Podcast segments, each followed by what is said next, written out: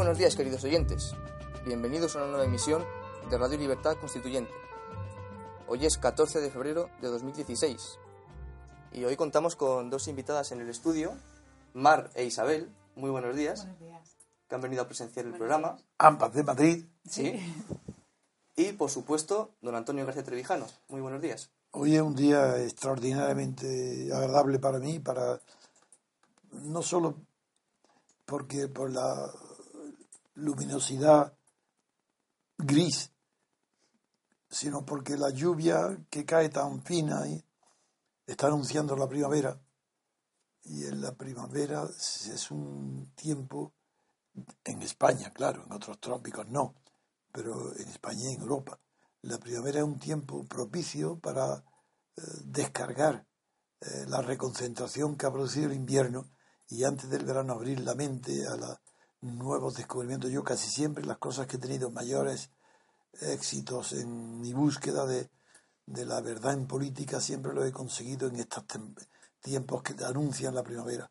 Por eso estoy encantado hoy con vosotros dos visitantes tan bonitas y es un día que invita muchísimo a la reconcentración creadora. Muy bien. Hoy es día de contestar las preguntas que ustedes han formulado los viernes y los sábados. Vamos a comenzar por el día 5 de febrero, viernes. Y la primera pregunta es de nuestro querido asociado José Luis Alcolea. Y dice así. La Declaración de Independencia de los Estados Unidos, redactada por Jefferson, está claramente inspirada en Locke, concretamente en su segundo tratado sobre el gobierno civil. Sin embargo, hay una diferencia cuando ambos definen los derechos naturales del hombre. Para Locke son la vida, la libertad y la propiedad, mientras que Jefferson los define en la Declaración de Independencia como libertad, vida y búsqueda de la felicidad. ¿Por qué Jefferson cambia el derecho de propiedad por el de la búsqueda de la felicidad? Si voy a contestar con muchísima precisión a esta pregunta. La conozco bien el motivo y el momento en el que Jefferson suprime la palabra derecho a la la frase derecho a la propiedad que estaba ya escrito en la declaración, porque además no es Jefferson solo, la redacta fundamentalmente la declaración de independencia Jefferson, pero eh, todos eh, también, los demás eh, compañeros de Jefferson están contribuyendo y ponen, él tiene como si fuese el ponente y lo van proponiendo, corrigiendo, pero al llegar a este tema de la propiedad, cambió porque un hombre muy interesante, en realidad un, un hombre inteligente, pero que no era norteamericano, que era inglés, lo convenció para que quitara la palabra, la palabra propiedad y la sustituyera no por la felicidad como los defensores del Estado eudemónico creen, entre otros Kant, por ejemplo. No, no, es la búsqueda de la felicidad, que no es lo mismo que el derecho a la felicidad. Porque el derecho a la vida sí, el derecho a la, a la libertad también, pero la, en la felicidad no es derecho a la felicidad. Primer punto que hay que aclarar porque muchas personas ignoran, confunden que una cosa es el derecho a la búsqueda de la felicidad y otro el derecho a la felicidad que el Estado no puede garantizar nunca. Entonces, ¿por qué? En primer lugar fue por la influencia que tuvo, eh, una chispa de influencia, Tom Paine. Como sabéis, he hablado de él varias veces, fue el autor del Sentido Común, una obra importante, el Sentido Común allí en Estados Unidos. Pero era un inglés. Era hijo de un fabricante de corsés para señoras. No le gustaba el oficio de su padre y era periodista, pero tampoco fijo. Escribía en la prensa y cuando llegó a, Inglaterra, a eh, Franklin, Benjamin Franklin, como embajador de las colonias del norte de América inglesa para obtener del Parlamento inglés igualdad de trato entre los colonos americanos de Norteamérica y los ingleses, precisamente fracasando estrepitosamente la misión de Benjamin Franklin, que solamente tú contó con el apoyo entusiasta, desde luego, de Edmund Burke. El resultado final fue horrible. De mil y pico diputados del Parlamento inglés, pues votaron a favor de la igualdad de los colonos con los ciudadanos ingleses, 170. Pues bien, uno de los que más eh, trabajó entonces para influir en esta igualdad fue Tom Paine, que no era un periodista conocido. Era un, sí, era un hombre de muchísimo talento natural, no, no muchísima, no mucha preparación intelectual, pero sí hizo amigo de Benjamin Franklin, hasta el punto que cuando fracasa Franklin y retorna a Estados Unidos, en el paquebote que lo lleva de... pagó el pasaje, invitó al pasaje al joven Tom Paine inglés para llevarlo consigo invitado. se lo invitó, se lo llevó consigo. Y cuando llegan a la, puerto de Boston, pues allí coincide el mismo día en que estaban tirando al mar los fardos de té porque fue el anuncio. Es más, ya casi simbólicamente se oían los cañones de los primeros eh, fogonazos de la guerra contra Inglaterra, de la independencia. Bien, teniendo en cuenta que este hombre está recién llegado, que es muy ardoroso, muy valiente, bueno, tan valiente es que en una noche famosa, que fue la de la el ataque en el día de Navidad, cuando los ingleses estaban celebrando la Navidad. Y fue Washington el que ataca a los ingleses y los derrota, el que hace el discurso, la venga, antes del combate, que lo dice Washington. Quien escribe el discurso de Washington es también Tom Paine, ya en plena guerra. Y es donde dice aquella famosa frase, ha llegado la hora y el momento de las almas nobles esa es literatura de Tom Paine. Pues bien, este Tom Paine influye lo suficiente en Jefferson para que quite el derecho de propiedad. No porque estuviera en contra del derecho de propiedad, ni porque fuera socialista, ni mucho menos de las corrientes que en Inglaterra habían tenido un antecedente en los niveladores, en los tiempos de la guerra civil de Cromwell, hubo un movimiento comunista en, nada menos que en el terreno de la agricultura que fue conocido ese movimiento como los niveladores. Nada de eso llega a, influir, ni lo conoce siquiera. No era un hombre muy culto, era un hombre inteligente, Tom Paine, pero no, es, no pertenece a ninguna tradición del igualitarismo social que puede encontrarse en la historia de Inglaterra. No es eso. Es que él va huyendo de la opresión de la monarquía inglesa de la opresión y de la injusticia. Y, sabe, por su propio conocimiento de la historia, que los peregrinos, los emigrantes, los que fueron a poblar América, eran generalmente comunidades religiosas, protestantes. ¿Y a qué iban a América? ¿A qué iban? ¿Qué es lo que no tenían en, en Inglaterra? ¿Por qué van a Nueva Inglaterra? En busca de la felicidad. Ahora, está clarísimo, qué sencillo es saberlo. Van los, son los emigrantes los que van en busca de la felicidad. Y eso conmovió a Jefferson, que no es que quiere, no es que sustituyera al derecho de propiedad por el derecho a buscar la felicidad. Eso no, la propiedad no quedaba mermada ni postergada. Es que le dio tanta importancia a Jefferson a la observación de Tom Paine que le recordaba el origen de Estados Unidos.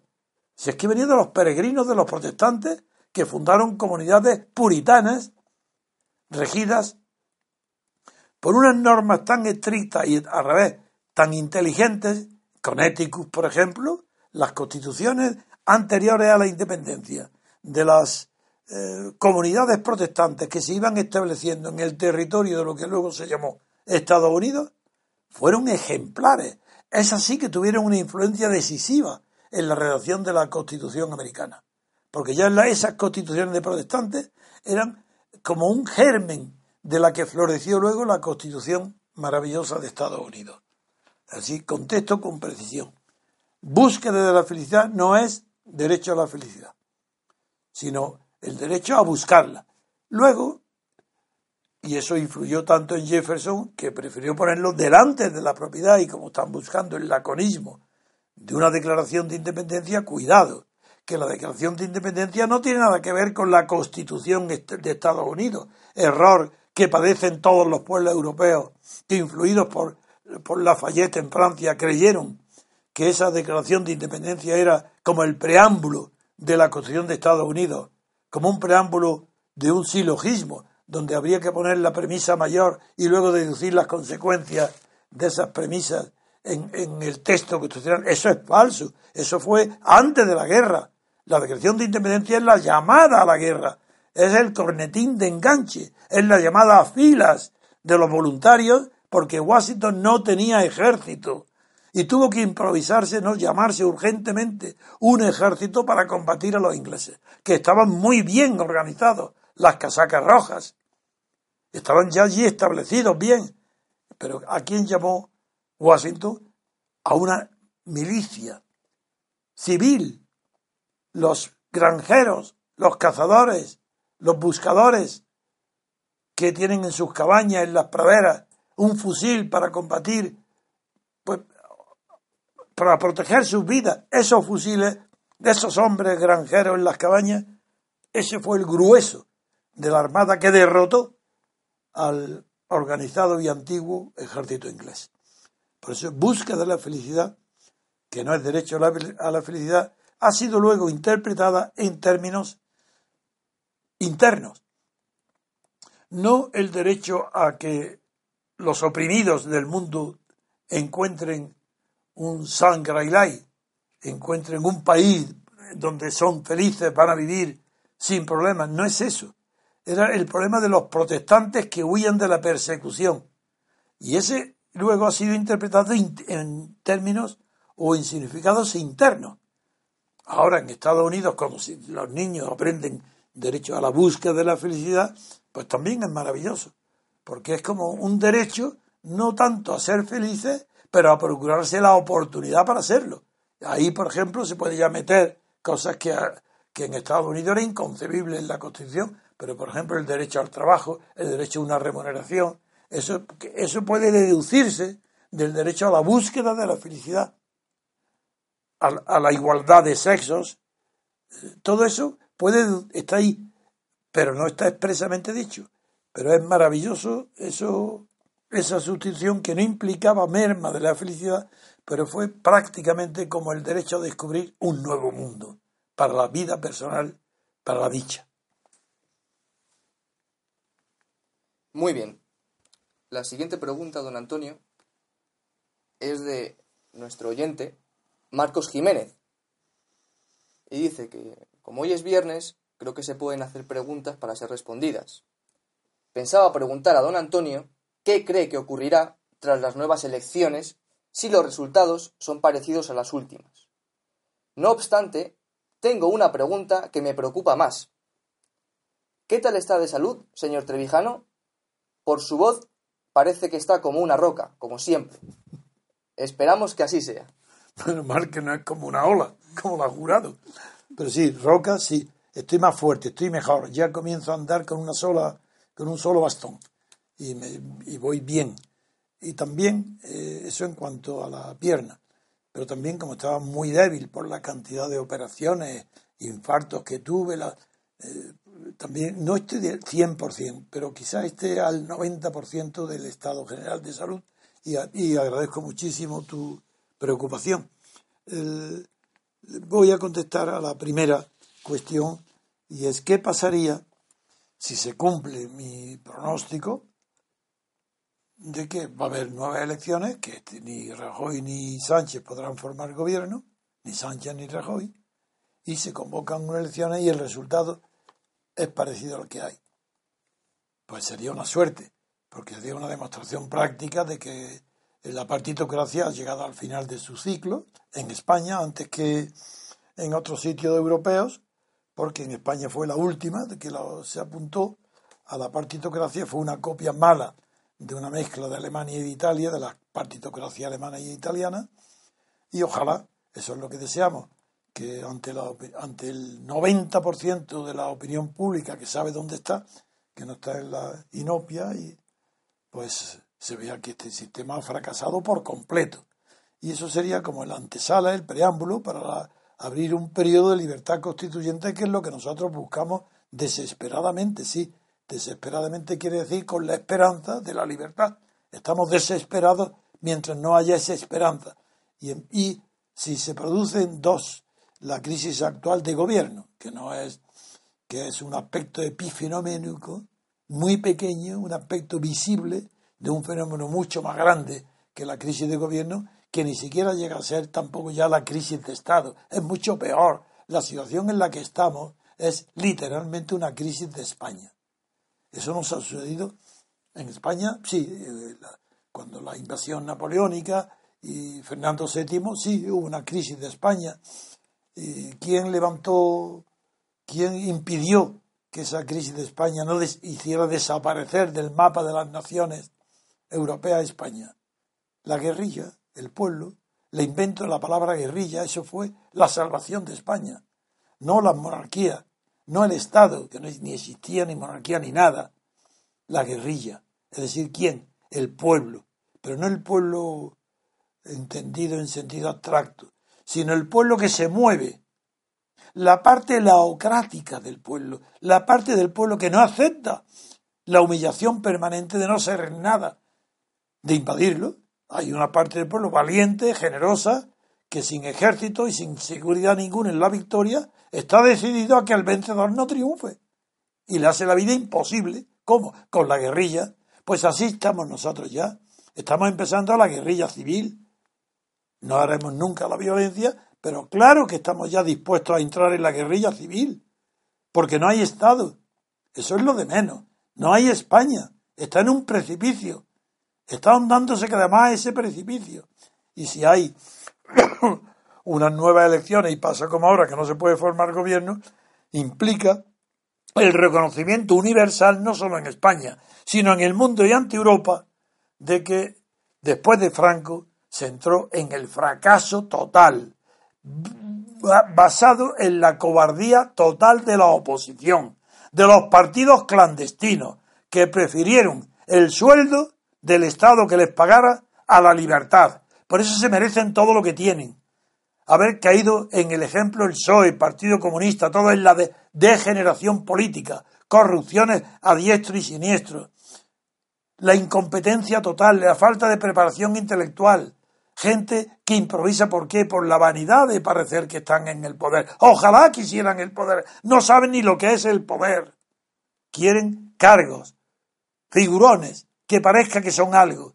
Y ese fracaso tan grande de la transición se pondrá de manifiesto si suceden. Por eso no es que yo vaticinara que era imposible el pacto. Eso es que lo sabía.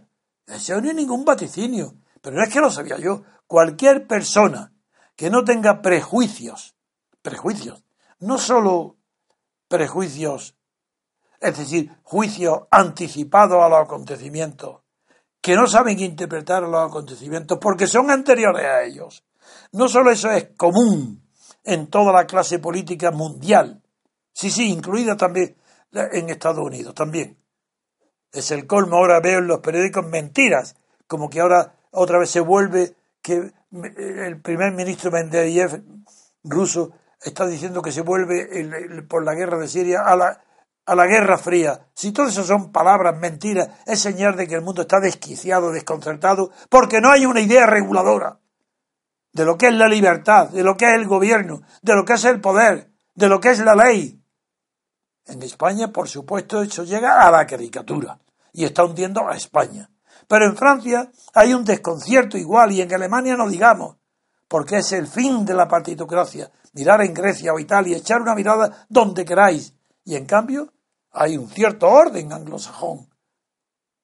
En el Reino Unido hay un orden, Ahí se entienden las palabras. Allí no hay una jerga política.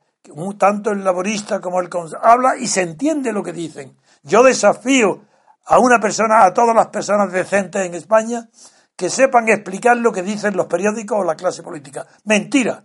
Es una jerga que no significa nada, convencional. Palabras, palabras, palabras. Y no hay ni uno solo que exprese un principio, ni de análisis político, ni de virtud para construir una vida un poquito más decente de la que hay. Es indecoroso. Pues ese, ese, ese panorama es el que se planteará a los ojos de millones de españoles si se produce otra vez el segundo espectáculo como el que estamos viviendo ahora, para que surjan otros Pablo Iglesias, otros impostores, otros Rivera, oportunistas, gente que no tiene preparación ninguna para poder dirigir un país, si no pueden dirigirse a sí mismos, si están guiados por la ambición de la fantasía, si no tienen ni siquiera imaginación, ¿cómo es posible que España pueda esperar nada de ellos?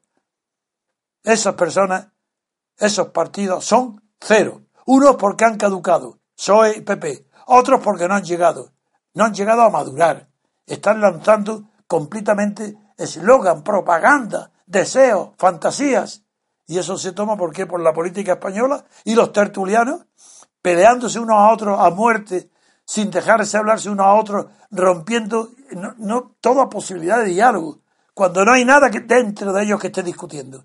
Nada que discutir, nada diferente. Son los mismos unos que se llaman de derecha, otros de izquierda, con la misma falsedad que no hay un solo partido auténtico, ni de derecha ni de izquierda en España. Porque para haya, que haya algo auténtico en los partidos, como en la cultura, como en las conversaciones, como en las discusiones de tertulianos, que por definición un tertuliano es la definición del hombre que no sabe nada y habla de todo, porque si no, no sería tertuliano. Además, ni siquiera conocen lo que era tertuliano. ¿Quién es tertuliano? Un hombre que, decía que quería, tenía que creer para entender. Esos son todos, todos los periódicos españoles, todos los intelectuales españoles, todos los catedráticos españoles, ni un solo filósofo, son todos tertulianos. ¿En qué sentido? Que necesitan tener fe en lo que hay, partidocracia, para creer. Mejor dicho, tienen que creer en lo que hay para entender, y como no lo entienden ellos, cuando aparecen en la televisión es el hazme reír, son payasos. Por eso contesto, ojalá se repitan las elecciones, ojalá se produzca el mismo resultado, porque mientras tanto nosotros estamos creciendo, preparándonos, porque nos va a llegar la hora de la verdad también al MCRC. Nuestras palabras tienen que transformarse en principios y nuestros principios en banderas para la acción. Y ahí es donde nos vamos a ver la cara uno a otro. ¿Quién es quién? Porque ahora no es derecha ni izquierda, ahora se trata de un problema de libertad, que no tienen. ¿Tienen quién? Los partidos ni siquiera la tienen ellos, si no saben ni lo que es la libertad. Otra pregunta. Muy bien. La siguiente pregunta, don Antonio, es de nuestro oyente Álvaro Alvear. Estimado señor García Trevijano, en un programa de Lágrimas en la lluvia, de Juan Manuel de Prada, que trataba sobre la vejez, usted tuvo un encontronazo con el físico jesuita Manuel Carreira, sobre la religión y la teoría de la evolución en relación a la muerte. Él defendía la existencia en el ser humano de una realidad inmaterial que trasciende a la muerte, de la que deducía la existencia de Dios, mientras que usted defendía que el espíritu deriva de la materia y muere con ella. Como la conversación acabó abruptamente, me gustaría que nos explicase más profundamente su posición. Le agradezco mucho su dedicación a su edad y que nos ofrezca gratuitamente todos sus conocimientos. Sí, recuerdo muy bien aquella rara y extraña discusión que yo no me esperaba, me sorprendió. Yo me hubiera sorprendido en cualquier intelectual, pero en un sacerdote jesuita no por ser jesuita, por ser sacerdote, me pareció extraño que se lanzara contra mí con tal violencia porque negué la existencia de la inmortalidad del alma, porque ese es el tema. El tema no era tanto eh, Dios como la inmortalidad del alma, porque la pregunta del moderador Prada del presentador Prada era que cómo estábamos personas de mucha edad contemplando la proximidad de la muerte. Él contestó que estaba muy tranquilo porque creía en Dios. Y cuando me tocó el turno, como me lo pregunta a mí, lo mismo, digo, pues figuraros, si el sacerdote, con respeto a él, está tranquilo por su creencia en Dios, figuraros qué tranquilidad tendré yo que no creo en Dios. Bueno, eso se lanzó contra mí, pero como que casi tendría yo que salir corriendo si no hubiera estado cojo. Porque hay que ver con qué furia. Y empezó a hacerme preguntas como si yo fuera un alumno de bachillerato de primero. ¿Pero qué cree usted? Porque yo, claro, mi respuesta fue, yo no creo en la inmortalidad del alma porque no creo que después de la materia humana, a la muerte, cuando se descompone, cuando muere la materia, haya nada que le sobreviva. Porque como has dicho antes, David, yo lo que creía es que el alma el espíritu es una emanación de la materia, del, ser humano. Está unido, es inseparable. Por eso no creo en la inmortalidad del alma. No entro en el problema de la discusión de la existencia de Dios. ¿Para qué? Si no sé, quien no cree en la inmortalidad del alma no, no tiene problema religioso ninguno.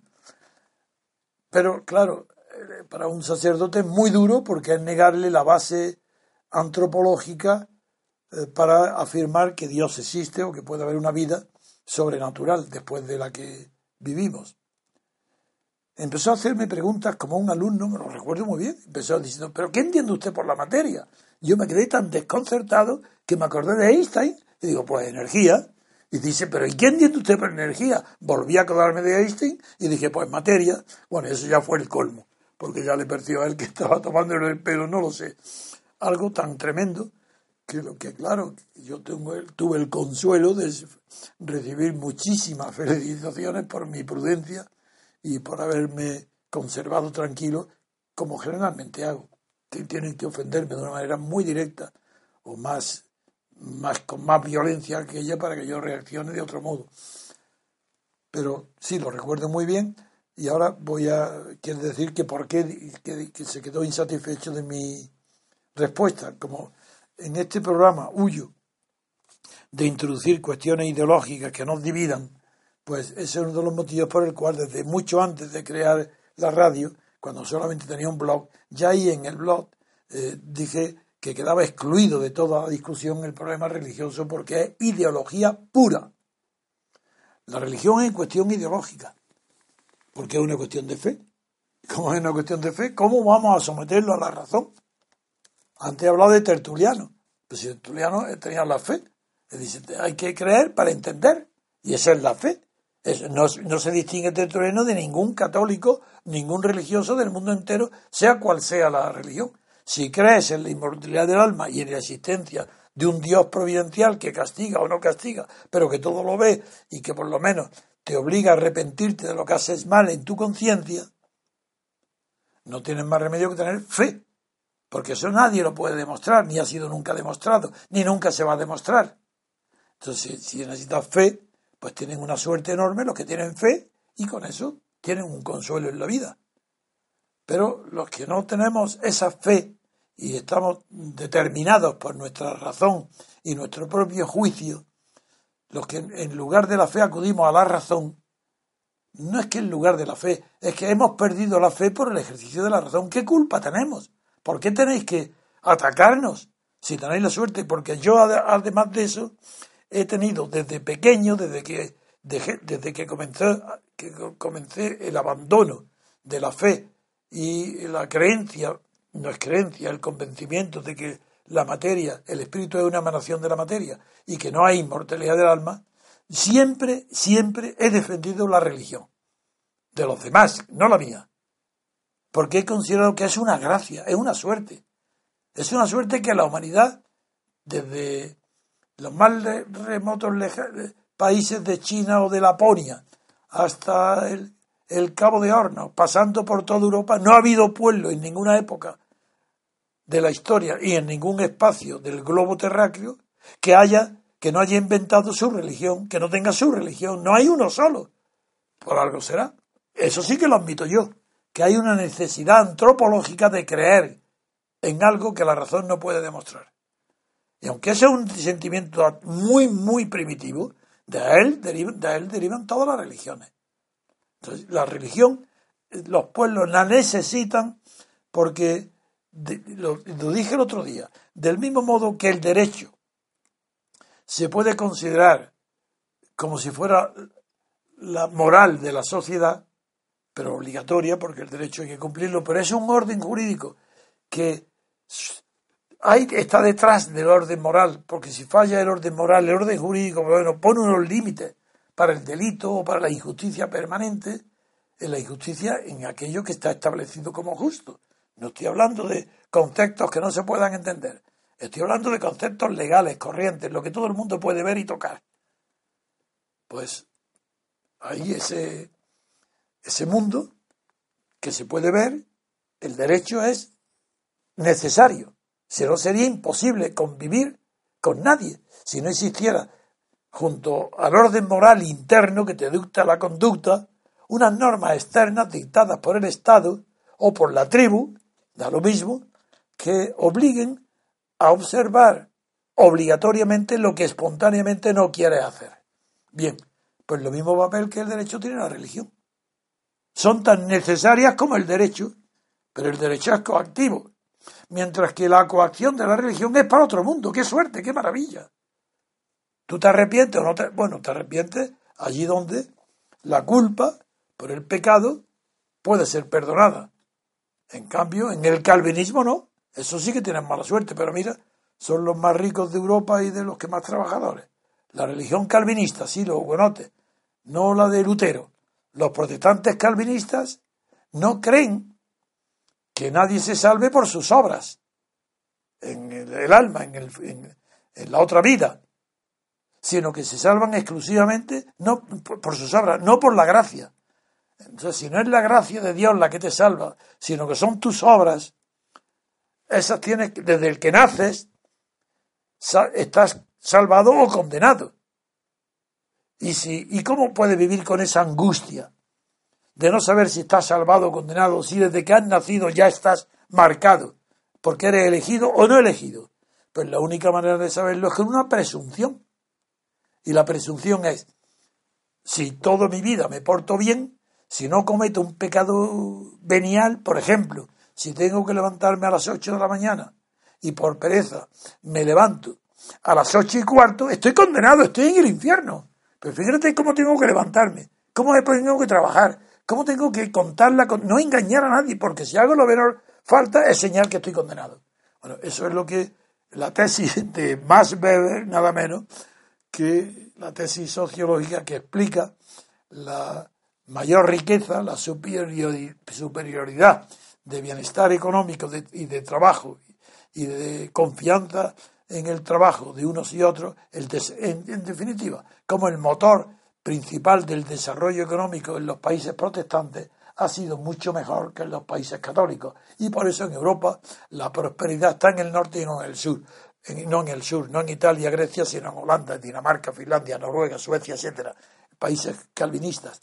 Pero, pero eso no quiere decir, bueno, la observación de Max Weber es tan extraordinaria que llega a hacer estudios no por diferentes naciones según su religión, sino que dentro de una misma población, en Suiza en concreto, dentro de una misma sociedad, sociedad distingue el nivel diferente de riqueza que hay entre un barrio y otro.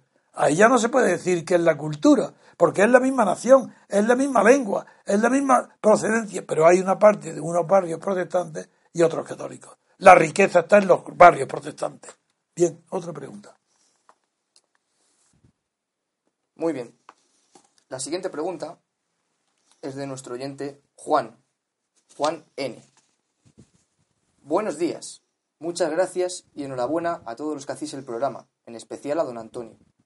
Me gustaría saber cuáles son en democracia los mecanismos de control del poder. Muchas gracias por su respuesta. En primer lugar, no es correcto decir en democracia. Esos son giros de la falta de cultura del periodismo y de la gente vulgar que actúa en las televisiones y dice en democracia. ¿Qué es eso en democracia? ¿Será en una democracia o en la democracia en el caso que la conociéramos y la tuviéramos.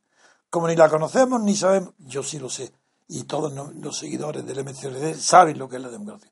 Pero como la opinión pública española y en general la europea desconoce lo que es la democracia, entonces la pregunta correcta sería decir en una democracia cuáles son, etcétera. Por tanto, corrijo lo del idioma porque es que no es que yo tenga una manía con hablar bien, que ya sería suficiente para decirlo, porque es la antesala del pensamiento el lenguaje.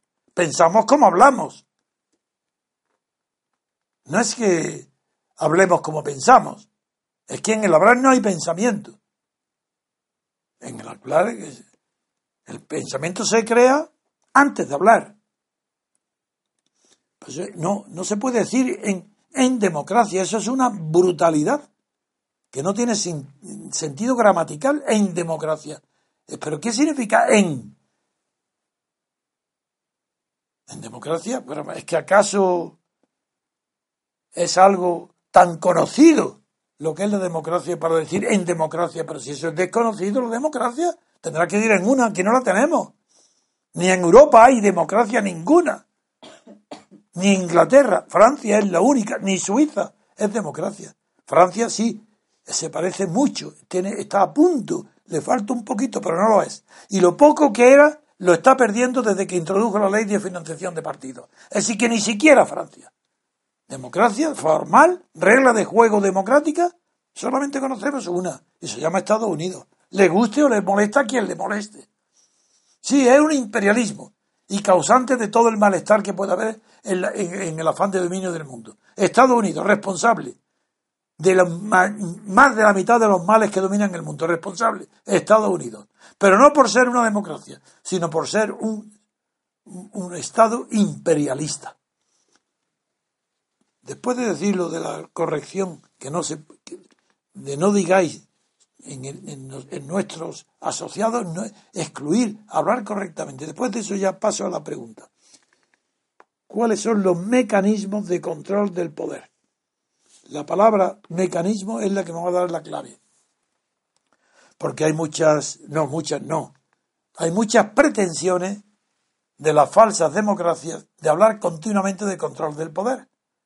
No estáis oyendo párrafos infinitos, tomos diarios, toda la prensa durante 20, 30, 40, 100 años, siglos, para evitar la corrupción, pues apuntarse en un registro de los, de los partidos políticos para que digan la fortuna que tienen, a ver cuándo entra y cuándo salen, como, pero es que, es que es un tratar a la gente como verdaderamente idiotas. Pero ¿quién va a poner en un registro el robo que hace? Es que es espantoso el ridículo. Bueno, otros dicen, no, hay que variar el sistema de contratación. Es que el contrato público no puede hacerse así. ¿Cómo? ¿Cómo, cómo no se puede hacer? ¿Cómo? ¿A dedo? Pero si es que, ¿qué importa las subastas si están trucadas? La corrupción está en una subasta, en un concurso de mérito como quiera hay. Si todo las pujas, está todo manipulado. Si la corrupción no no hay nada que la corrija que dependa de formalidades, falsedad. ¿Qué es falsedad? ¿Cómo se puede evitar la corrupción? ¿Cómo se puede controlar? Pues mediante el control del poder. Es que la política no es más que eso. Si la política es un juego de poder, generalmente ¿quién lo juega? Las personas poderosas. Ese es el fundamento de la oligarquía. Reducir la acción, el, actor político a la oligarca. Si solamente los que tienen poder actúan en la política, qué maravilla ellos ya tienen asegurado la oligarquía como el mejor sistema de gobierno que dura, el que más dura en toda la historia de la humanidad europea, al menos, el que más dura, no es la tiranía. y por supuesto no es la libertad política, eso no, es la oligarquía. Ese es el sistema que más dura y es natural, porque como poderosos y todas las sociedades tienen una minoría de poderosos, dejar que esa minoría sea la que gobierna, haga las constituciones en nombre de unos ignorantes absolutos que se ponen como lacayo y creados a su servicio, porque son profesorcillos de la universidad y creen que saben escribir A, B, C cuando están escribiendo el alfabeto al revés, y tenéis la oligarquía, que tiene sus servidores como si... Eso dura siglos. No, la democracia es una conquista del espíritu. La democracia es una conquista del ideal, de la honradez. Es una conquista que cuesta sudor y sangre y lágrimas. La democracia no está al alcance de cualquiera porque muera un dictador. Ya lo viste en España. La democracia no la quería nadie, nada más que yo. ¿Qué prueba? ¿A qué me refiero? A los hechos. Todos los partidos que estaban conmigo, yo fui el fundador y los reuní a todos. Todos me traicionaron. ¿A qué? Para formar parte de una oligarquía junto con los herederos de Franco y formar lo que hay hoy, el Estado de partidos. Todos viviendo del Estado. Y yo solo, difamado. Y aquí llevo pues 30, 40 y llevaré todo el tiempo que la naturaleza y la energía me permita vivir luchando por la libertad y la democracia. Porque el juego de una democracia no es de ninguna manera el juego de los de la libertad. Para llegar a la libertad hay que conocer el juego de los poderosos y saber combatirlos y saber destruirlos. No solo contra la dictadura. Claro que aprendimos unos pocos a luchar contra la dictadura. Y tengo el honor de haber sido distinguido por la propia dictadura con tanta persecución, atentados, de asesinatos, de torturas, de cárceles. Eso para mí ha sido un honor. Por eso nunca he presumido de eso como los demás, ni pido indemnizaciones como piden los partidos estatales de la oligarquía por haber estado encerrados en la cárcel. ¿Y qué?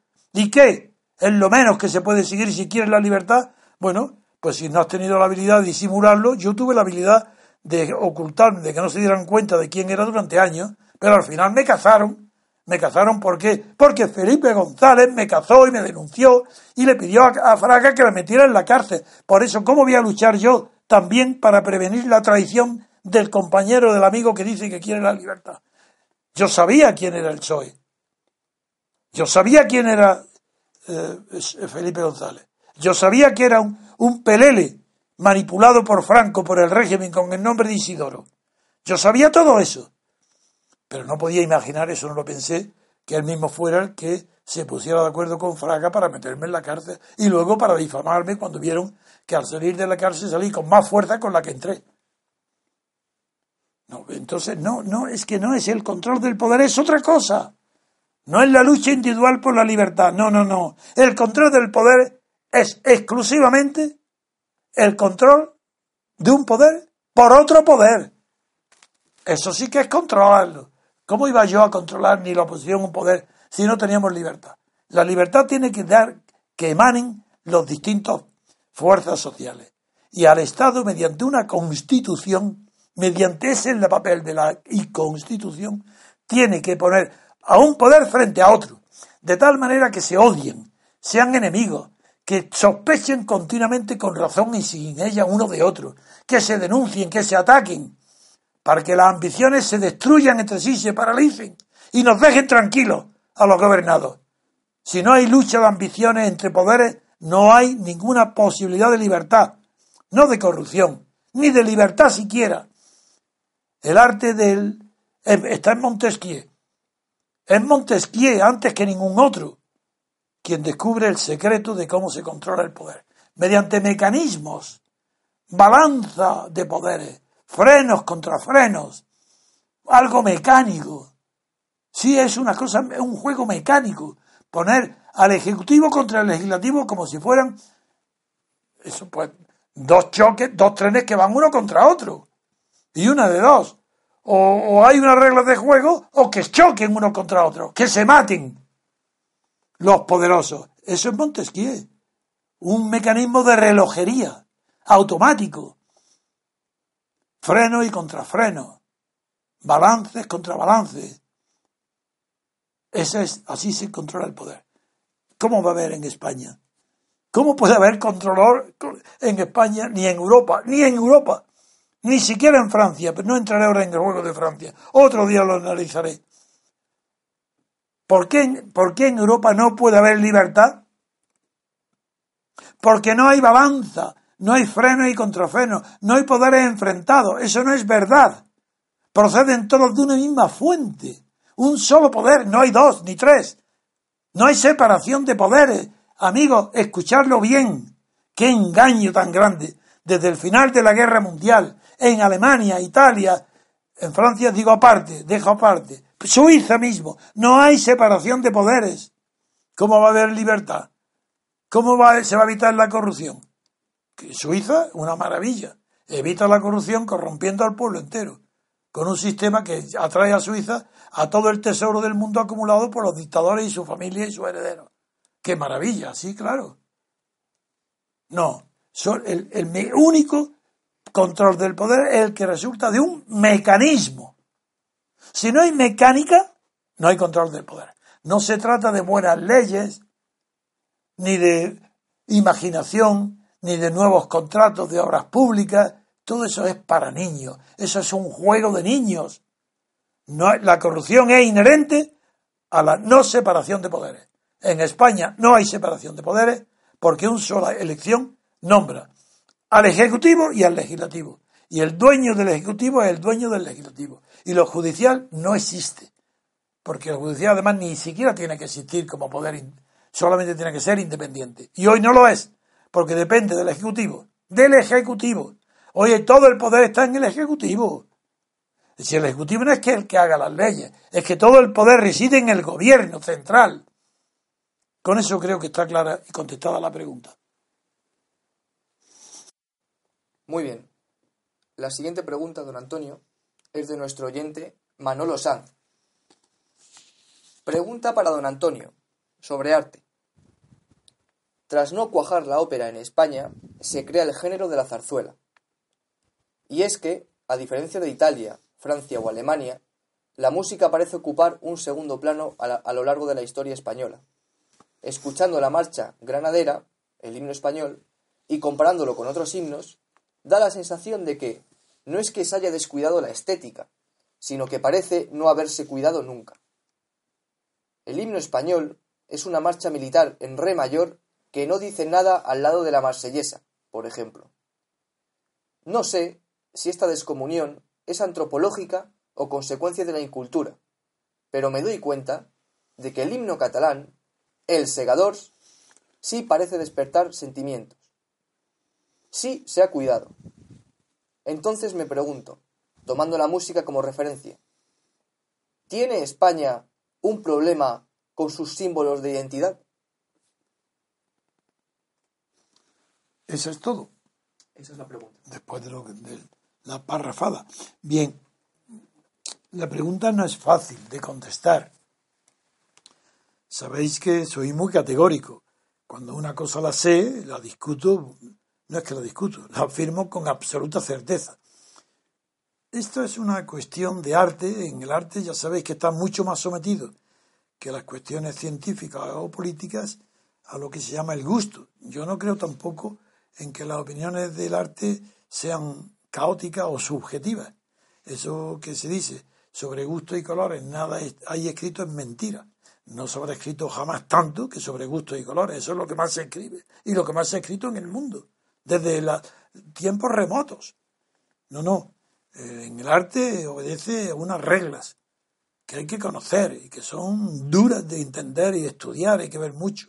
Pero la usted la pregunta que me hace confunde dos cosas distintas, que yo voy a responder a una sola. No puedo uno, uno primero ha preguntado por qué en España parece ser que no tiene cabida la, la ópera, que sería el género grande, musical, y en cambio sí, tiene cabida el género chico, que sería la zarzuela.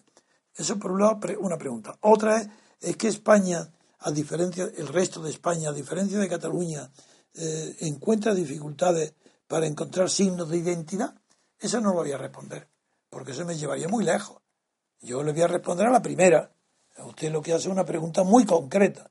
En España está, no tiene genio musical de gran categoría, de gran altura, ¿Por qué en España no se, no se ha producido el fenómeno que, que en cambio en toda Europa está presente, sobre todo en Italia, Alemania, Francia y, en el Reino Unido, de la gran música? ¿Por qué en España no hay grandes oh, músicos sinfónicos comparables con Beethoven, Mozart, Bach, Haydn? ¿Por qué? Weber.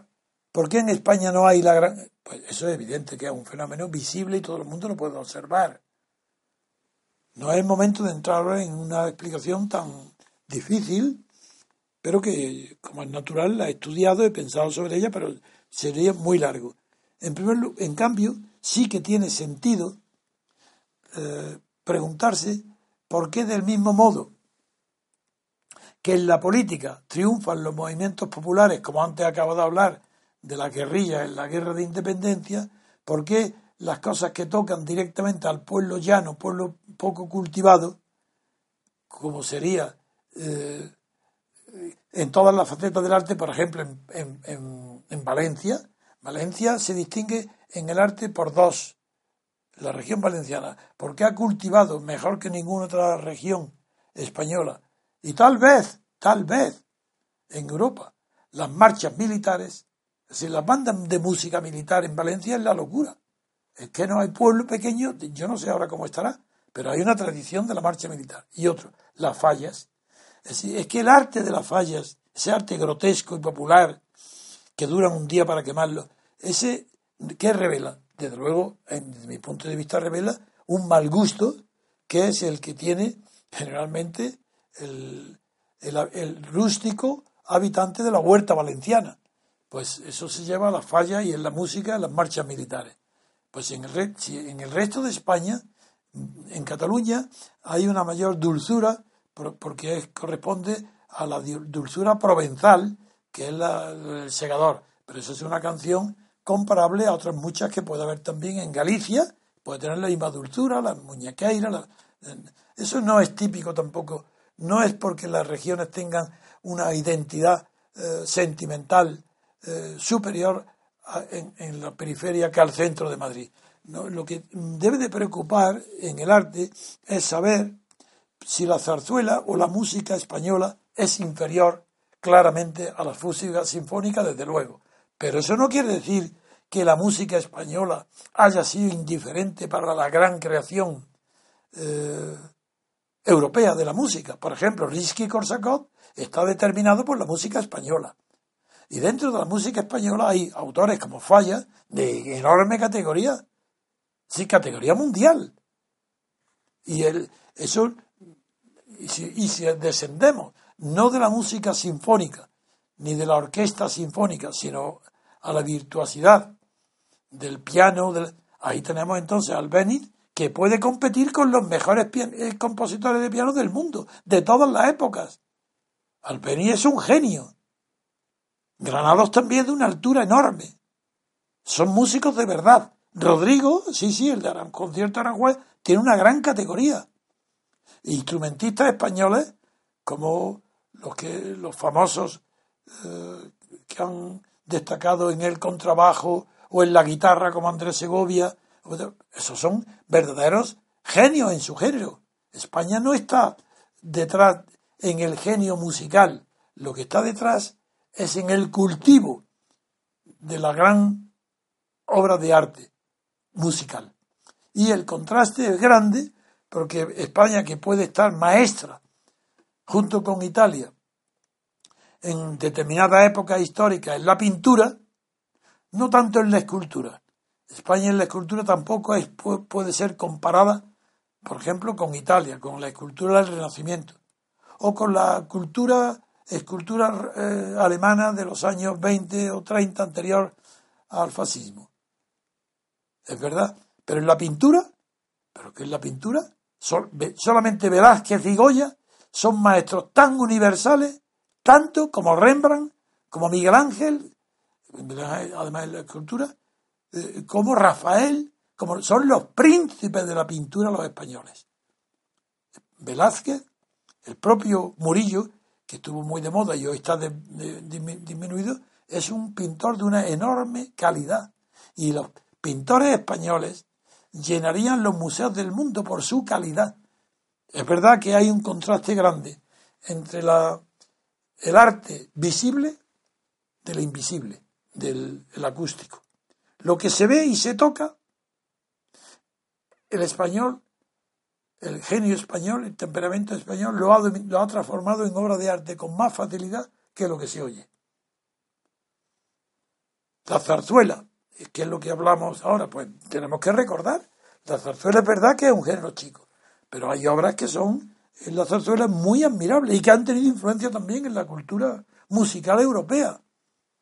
No se puede olvidar nombres consagrados en la zarzuela que dentro de su género son extraordinarios, como Arrieta, como Bretón, Chapí, Chueca, Moreno Torroba, Guridi, Sorozábal, Serrano, Usandizaga. ¿Y para qué seguir?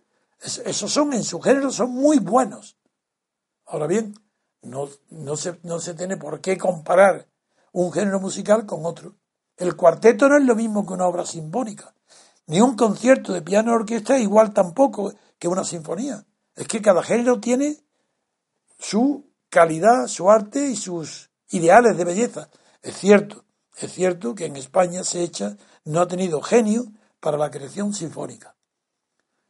Pero la otra parte, la primera que más, la última que usted me señala, que si es que España tiene una dificultad para encontrar seña de identidad, de ninguna manera. La prueba es que ha encontrado en España el toro, el bandido de Sierra Morena, las mantillas, las peinetas. Pero ¿cómo? España tiene señas de identidad. Lo que sucede es que son señas de identidad que han encontrado la literatura extranjera romántica que nos visitó durante el 19. Próspero, Mérimée, Gautier, Alfredo de Vigny, todos estos franceses y otros alemanes románticos encontraron en España cosas que para ellos eran extrañas y también para nosotros, pero ellos le atribuyeron un valor del individualismo que, que es inexistente, de la exaltación del héroe, del bandido, que roba para los pobres como Robin Hood. Esas tonterías son las que han identificado la pandereta. Eso es lo que identifica a España. Es cierto que España no tiene identidad desde el punto de vista político, porque España políticamente ha sido un país enormemente atrasado. Tienen razón muchos de los que opinan que Europa terminaba en los Pirineos. Pero, siendo cierto, ¿por qué nos gusta tantísimo a los españoles la literatura rusa? Porque en el arte nos olvidamos de la literatura, ¿verdad? Pues la literatura española de las abuelas del siglo de oro es tan importante o más que la rusa. Cervantes vale más que Pushkin. Y sin embargo, los rusos nos asombran, nos identificamos con ellos, hablo de la literatura. Y la razón es muy sencilla de entender. ¿Por qué España y Rusia, por qué en Rusia es el país que más ediciones tiene del Quijote? Hoy se está celebrando los aniversarios de Shakespeare y de Cervantes, que murieron en la misma edad, en la misma año, una diferencia de meses. ¿Por qué? Porque España está situada en una frontera. España entera es la frontera entre Europa y África. Y Rusia es la frontera natural de Asia y Europa. Los dos son iguales, estamos situados en una civilización intermedia entre la europea y la africana, y Rusia entre la europea y la asiática. Es normal entonces que nos entendamos mutuamente. Rusia entiende al Quijote como nadie, casi mejor que los españoles. Y nosotros entendemos la literatura rusa casi mejor que ellos. Nos vuelve locos Dostoyevsky, por poner un ejemplo. Pero es que todos los demás, en cambio Turgenev, como es una cultura ya parecida a la francesa, no, eso no nos atrae, no nos coge. lo admiramos, su estilo, su brillantez, pero no revela el alma rusa que nosotros vemos y encontramos en toda la inmensa literatura rusa que no solamente estos eh, es, eh, que no solo es Dostoyevsky, está en Tolstoy, como está en la época, de, está en todo el género de los Chekhov, de los cuentos, en la novela, en todos. Pues en España también. Galdós es un genio grandísimo en la literatura mundial.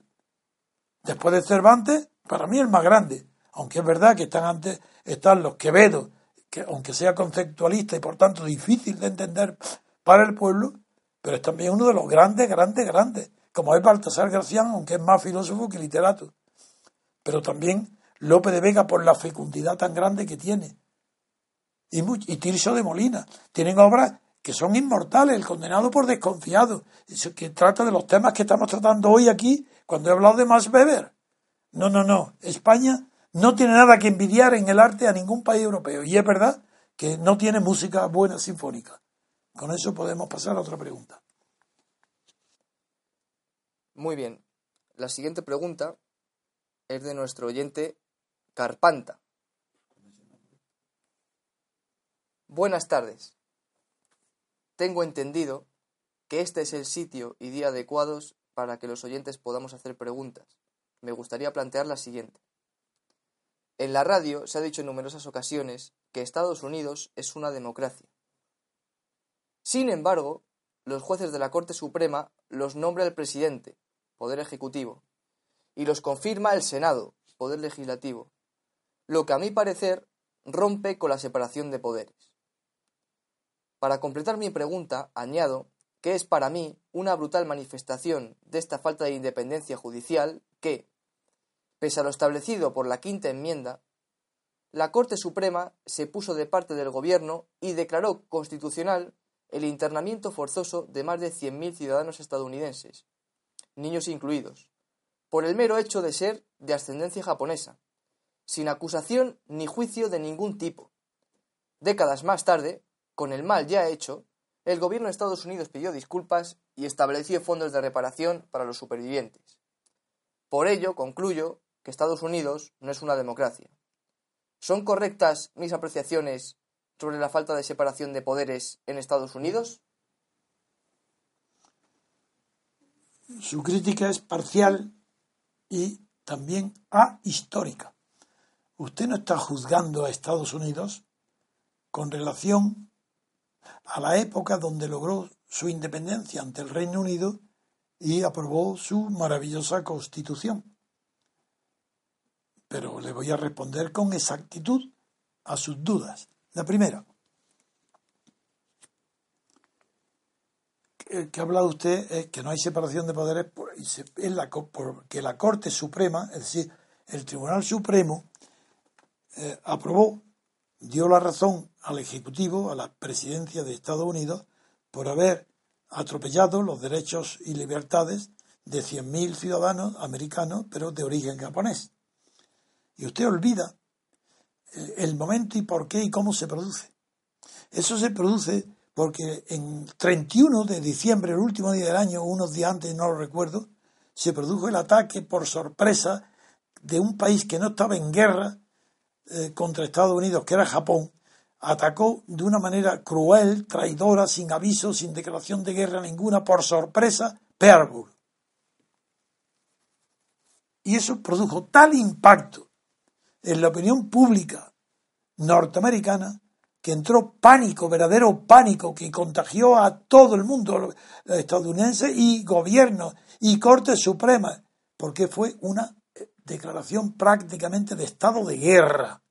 Y usted me va a hablar ahora de que porque se detienen a 100.000 ciudadanos y los tienen detenidos del año 42 al 48 durante seis años, cuando el ataque a Pearl se produjo en diciembre, no sé si el último día, pero muy cerca, del 41, exactamente la respuesta inmediata, ¿eh? el miedo, el pánico que entró de que el espía japonés, de que el ciudadano japonés, cuando el Japón entero había traicionado, había eh, atacado por sorpresa, sin aviso, sin declaración de ninguna de guerra, hay miedo a, ser a Japón. Y los ciudadanos japoneses norteamericanos lo pasaron fatal, porque fueron de repente vistos como traidores, como enemigos de la patria de Estados Unidos. Y hubo un movimiento guerrero, de repudio. Y claro que es verdad. Por eso pide perdón. ¿Dónde ha visto usted? ¿Dónde ha visto usted? En ningún otro sitio de Europa o del mundo que un gobierno pida después disculpas e indemnice y diga, sí, fue un error. ¿Dónde está? solamente puede estar en un país que, donde haya democracia. Y se llama Estados Unidos. No juzga usted un acto pasajero de la historia de Estados Unidos por un estado de guerra repentino en que se encuentra frente a los japoneses, a los que a todos considera sospechosos y traidores o amigos del Japón y que lo van a traicionar. Claro que fue una debilidad, claro que fue una falta de carácter. ¿Y quién es responsable de eso? El gobierno de Estados Unidos. La Corte Suprema Vamos, ese es otro tema. Vamos a hablar ahora de la Corte Suprema. Porque usted dice que no hay separación de poderes. Empezó así, porque la Corte Suprema no le dio la razón a este al gobierno. La Corte Suprema fue un avance, la constitución de la Corte Suprema fue un avance extraordinario hacia la independencia judicial. Pero en primer lugar, usted tiene que saber que para el inventor de la separación de poderes, que es Montesquieu, la separación o la independencia del Poder Judicial el poder, no, no la independencia, el poder judicial para Montesquieu es casi nulo, y lo dice presque nulo, en francés, nulo, porque ni siquiera es deseable que un juez o exista un poder judicial que tenga poder. ¿Poder para qué? Lo único que tiene que tener es independencia. Entonces, en el tiempo en que se constituye Estados Unidos, el tiempo en que los constituyentes elaboran el estatuto de designación y permanencia en, la Corte Suprema los magistrados elegidos por el presidente y ratificados por el Senado, es un tiempo donde el peligro de los jueces era la movilidad, que un gobierno podía mandar a un, de un juez a un sitio a otro para que cambiara el asunto que estaba juzgando. Entonces, si usted conociera el derecho, sabría, y la época, cada uno sabría, que en aquella época el peligro, el avance más maravilloso que habría sobre la independencia judicial es que no se pudieran cambiar los jueces. El juez predeterminado. ¿Os figuráis lo que implicaría para el mundo en aquella época, de repente? Que aunque lo nombre el presidente, el Poder Ejecutivo, además del legislativo, que ya son dos condiciones, que están entre sí separados. Luego ya es una garantía enorme que tenga que ser el nombramiento del presidente aprobado por el Senado que está apartado del presidente, separado. Son enemigos como institución. Ya es una garantía. Bueno, pues eso no basta. Y le dicen ahora que usted lo olvida, que su nombramiento es vitalicio. Menuda revolución. Es una revolución total en el mundo jurídico judicial conocido desde Roma. Una revolución de, progreso, de vanguardia, vitalicio. ¿Qué quiere decir vitalicio? Que el mismo que lo nombre ya no lo puede quitar. Ah, amigo, usted se olvida de la función judicial. ¿De qué depende? Del poder político. Entonces, si un juez ocupa un cargo sabiendo que hasta que muera está en ese sitio, es, verdad que pueda tener motivos de gratitud y agradecimiento al presidente que lo ha nombrado y al Senado que lo ha ratificado. Bien, de acuerdo, es verdad. Pero mucho más verdad y más profundo y más constante es que ese presidente pasa. Son cuatro años y él queda toda la vida. Luego, ¿qué independencia? ¿Quién tiene esa independencia hoy en el mundo? Judicial. Ningún país. Ninguno. En Europa ni uno. En España usted español viene a criticar a Estados Unidos, es que no mira a su propio país lo que hay, la vergüenza de que todos los jueces dependen de los partidos políticos y el Supremo más que, nadie. ¿Cómo critica usted un defecto anacrónico?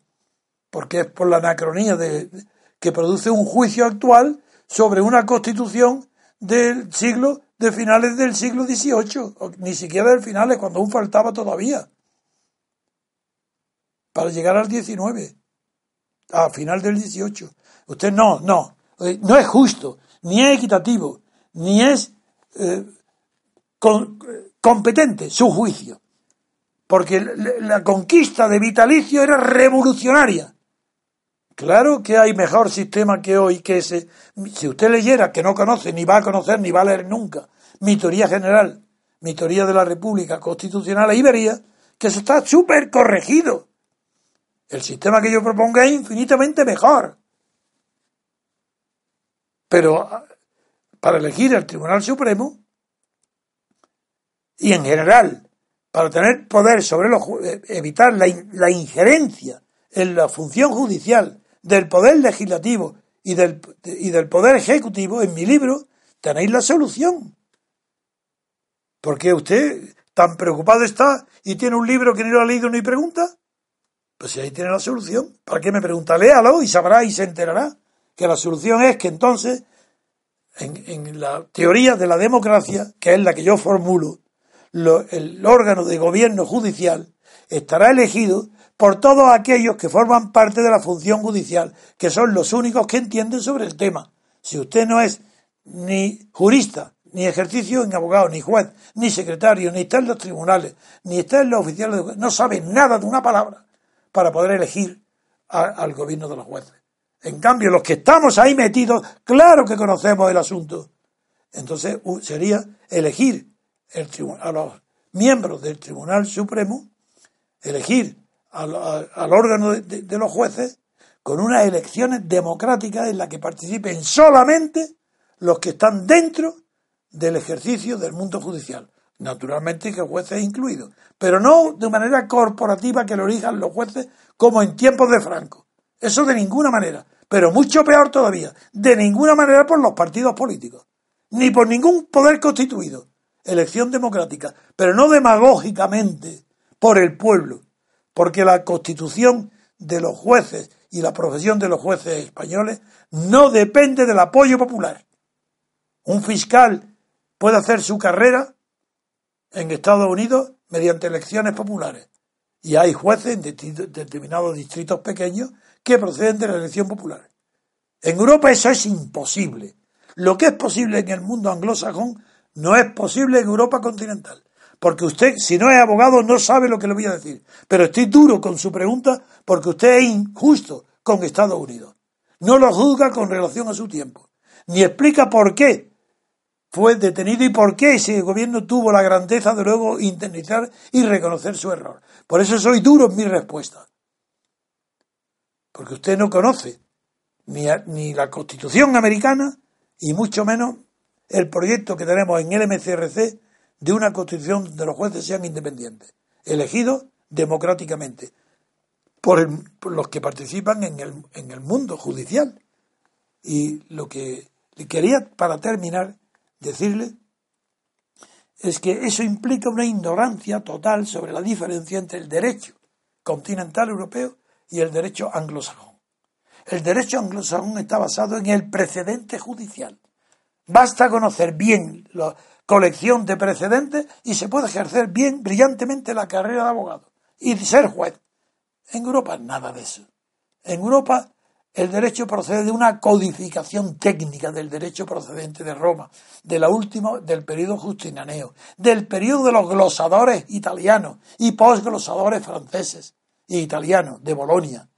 Y es una reglas difíciles, técnicas, que por eso tuvo que ser codificado por María Teresa de Austria, por Federico II, por Napoleón, y en España, como siempre, la última tuvo que copiar el código francés y la codificación europea. Por eso quien aplica a los jueces, quien aplica el derecho en España tiene que ser un técnico en derecho, conociendo la historia del derecho, en qué consiste la técnica. Y eso no tiene nada que ver, es diferente, no, algo que ver tiene, pero muy diferente del precedente judicial. No aplica usted a Europa continental lo que puede ser válido en el mundo anglosajón. Muy bien. La siguiente pregunta, don Antonio, es de Fermín Vázquez, y pregunta, ¿cree usted que en España, manteniendo a la policía y guardia civil como cuerpos armados, se podría prescindir del ejército? La pregunta es, eh, tiene mucho sentido y la hace un señor con su nombre y apellido. A diferencia del anterior, que se llama Carpanta, a quien yo conozco porque ser una caricatura de TVO de un señor que no que siempre está comiendo, ¿no? que tiene un hambre insaciable, es Carpanta. Bueno, este hombre es de mala fe. Y antes he sido duro con él porque la pregunta es de mala fe. Y tiene la falta de educación de hacer una pregunta directa con un seudónimo. Eso es síntoma de troll. Y me arrepiento de haberle respondido. Tenía que haberle dicho a usted no le respondo porque tiene la falta de educación de no decirme quién es y cómo se llama. Y hecho esto, contesto a la, a la, pregunta que hace el señor Vázquez, Fermín Vázquez. Fermín Vázquez.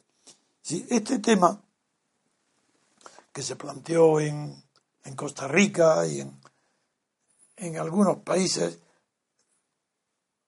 pequeños por ejemplo, en Suiza también se planteó, pero sin embargo no, no, existe. El ejército suizo existe. Solo que, y el servicio obligatorio militar dura toda la vida. Porque son voluntarios. Pero es un tema muy delicado. Porque en principio, si solamente se emplea la lógica, dirá, hombre, si se suprime el ejército, se suprime una de las causas de la dictadura, sobre todo en América Latina y en Europa, pues que no haya dictadores militares como en España, Franco y los y Primo de Rivera antes y los el siglo XIX, pues los O'Donnell, Serrano, Narváez, etcétera, etcétera. Pavía. No. Es imposible en España que se pueda prescindir del ejército. Por varias razones. La primera, porque forma parte de la tradición de la presencia de España en el mundo. Sin ejército español, España no tendría el peso que ha tenido en la historia del mundo. Segundo, la policía y la Guardia Civil, creada en el siglo XIX por el duque de Ahumada, como policía rural, porque la Guardia Civil no es más que una policía del campo.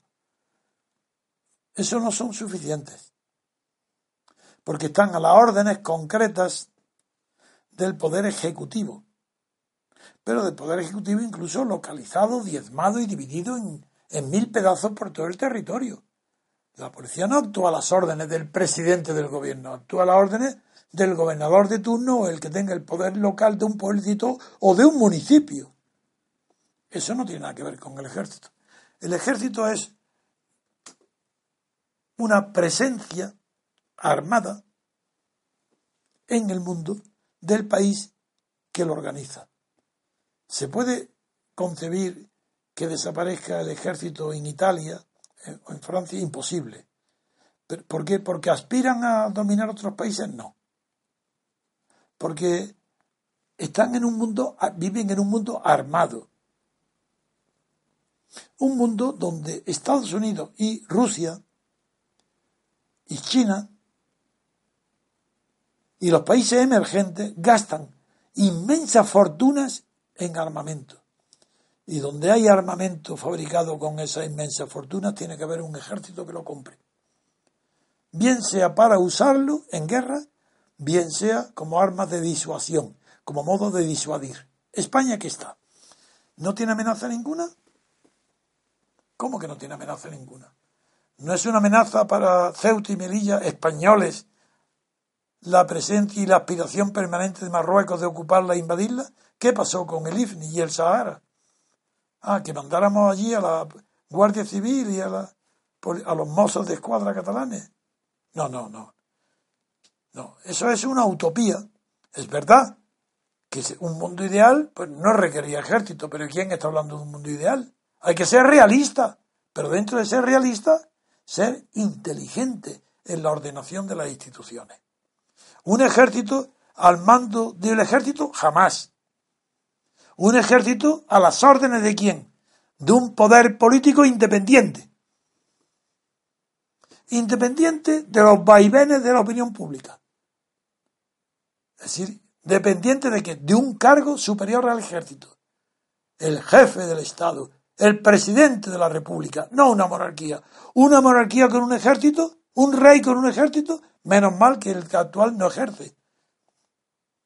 ¿Y cuál es la consecuencia? Pues que el ejército tampoco ejerce. ¿Pero para por qué no ejerce? ¿Es que hubiera sido deseable que ejerciera? Desde luego. El rey tenía que haber puesto fin hace mucho tiempo al separatismo, a la secesión de Cataluña. Con el ejército detrás de él inmediatamente. Que ese miedo a declarar el estado de excepción y demás.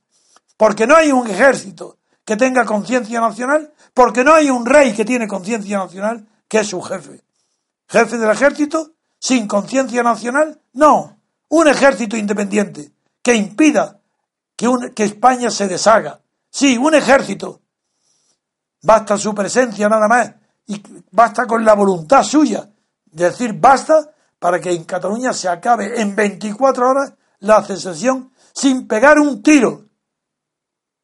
El ejército como cuerpo nacional de defensa de la unidad de España no contra enemigos exteriores o interiores. Parece poco enemigo el separatismo catalán y vasco y los intentos de imitarlo por toda España, pero si he comenzado diciendo que España está destruida, que está diezmada, que está en el abismo.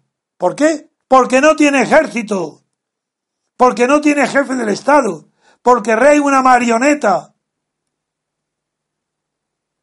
El rey ni manda ni deja mandar, es un obstáculo para que el ejército tenga una voluntad nacional, no de intervención en la política, no. Intervención sí, en la unidad de España. Para eso está. Bien sea un enemigo exterior o bien sea el interior. Para eso existe, nada más. Claro que sobra el ejército. Para darle unidades a la OTAN, para eso no, para eso que lo hagan otros países, eso nada. Sobra el ejército español porque no defiende a España, por eso sobra. Sobra la monarquía española porque no defiende a España, por eso sobra. Fuera el rey y fuera un ejército a las órdenes del rey. Pero un ejército a las órdenes de quien el pueblo español diga, a un presidente elegido por el pueblo español libremente, con separación de poderes del legislativo.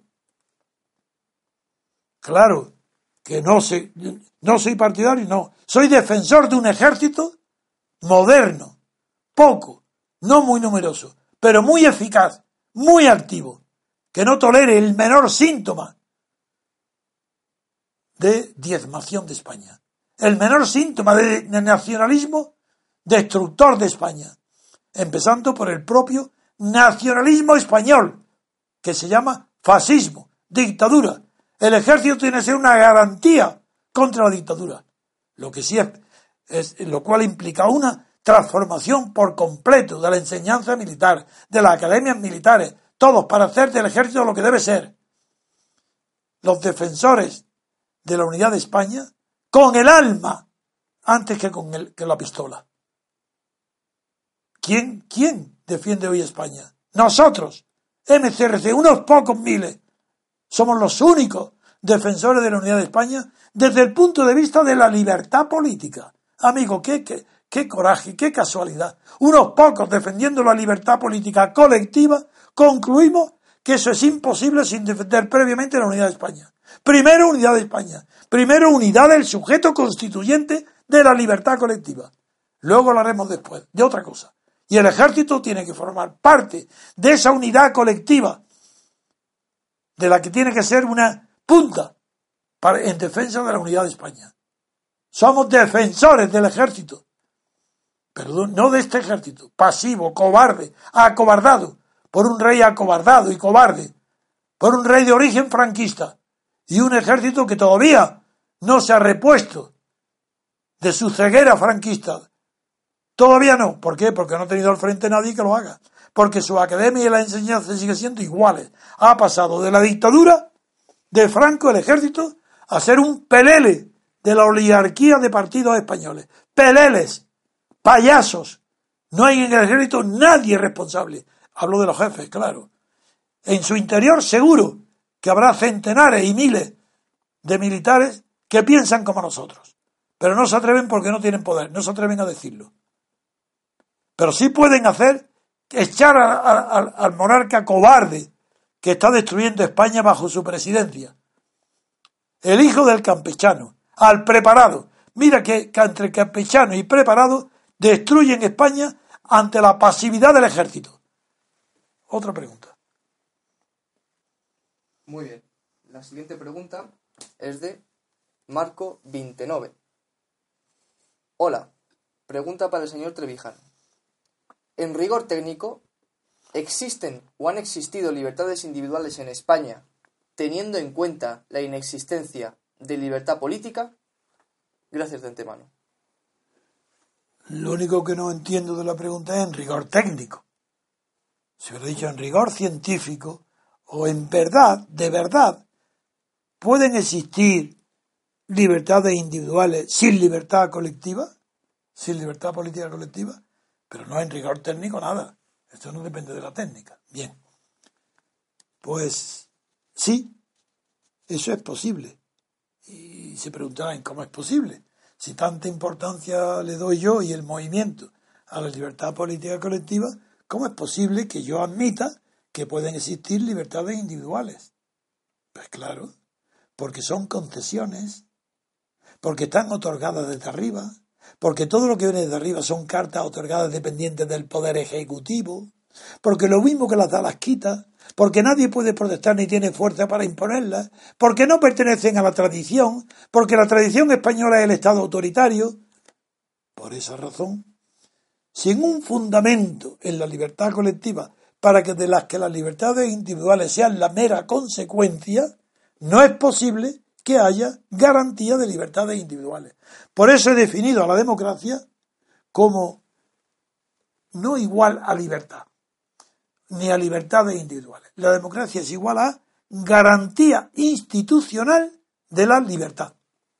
¿Habéis comprendido? ¿Ha usted comprendido? Lo que busco es el fundamento último de las libertades, para que no dependan del Estado, ni de la autoridad del Estado, ni del rey, ni del gobierno ejecutivo.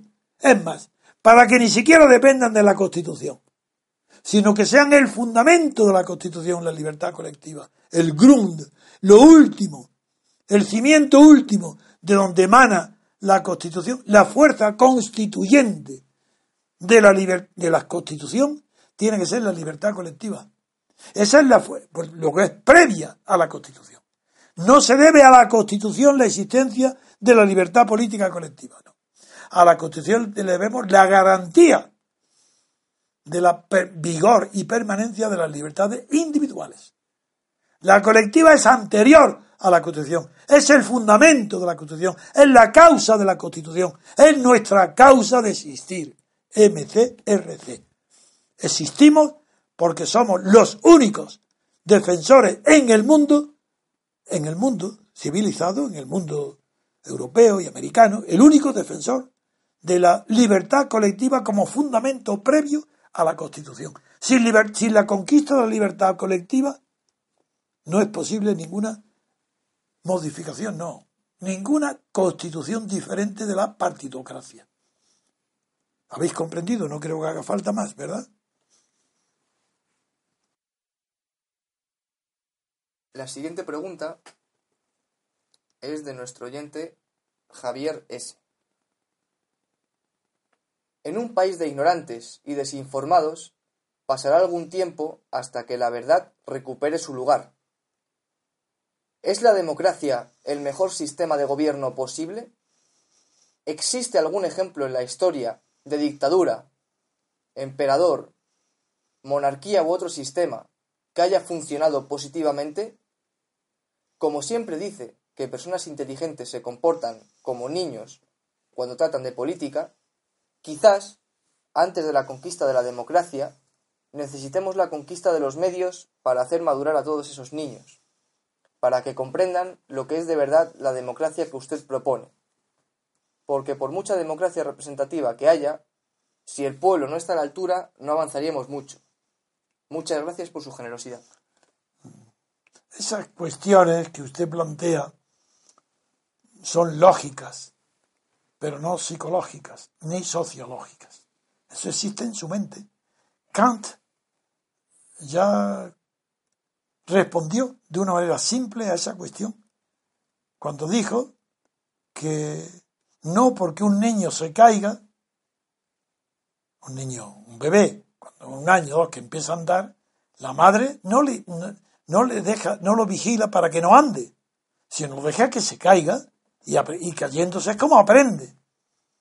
La libertad no es jamás posterior a, es condición previa a. Primero libertad. Y esa es la libertad es la que va a educar al pueblo como un niño que aprenda a andar. El hombre no es impidiendo que, de, que se caiga, dejarlo que se caiga. La libertad es la maestra de la experiencia, la que enseña.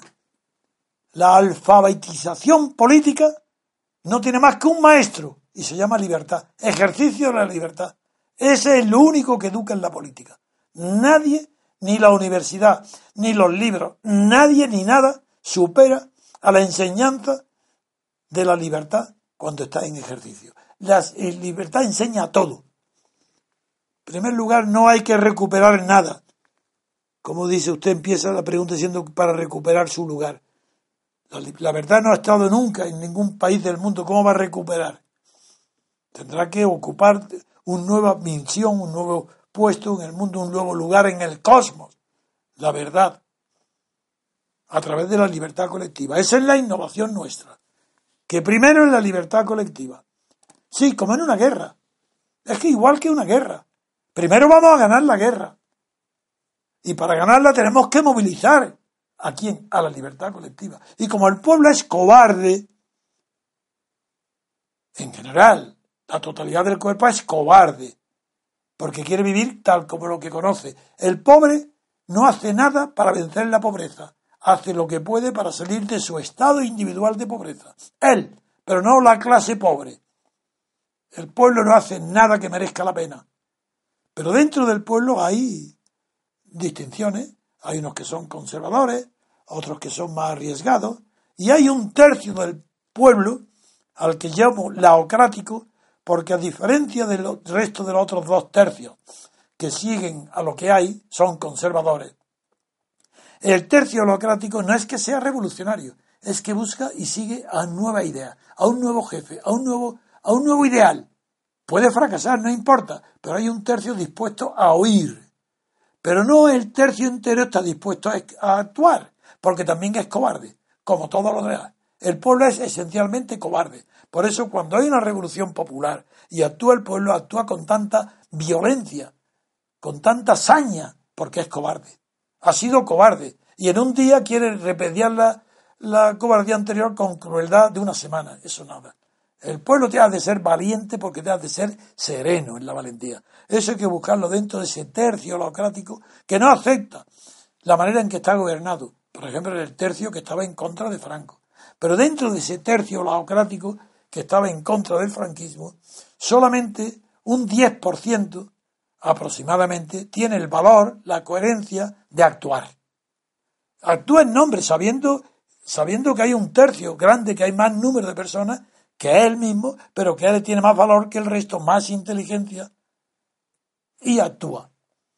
Pues esa actuación de ese tercio, de ese 10% del tercio, que equivale ¿qué? Pues a un 5%, un 10% de la población como mucho, un 10%, es la que ha de conquistar la libertad política en todas circunstancias, en todos los países, en todas las épocas.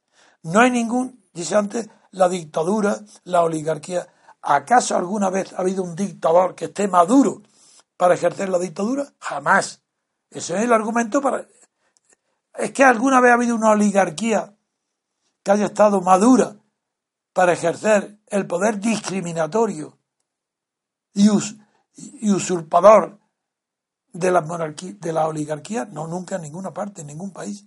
Si es que lo único es la democracia, es que no hay otro que la libertad política colectiva. Entonces, que no está maduro el pueblo y que, pues ya madurará. Es que lo contrario es maduro.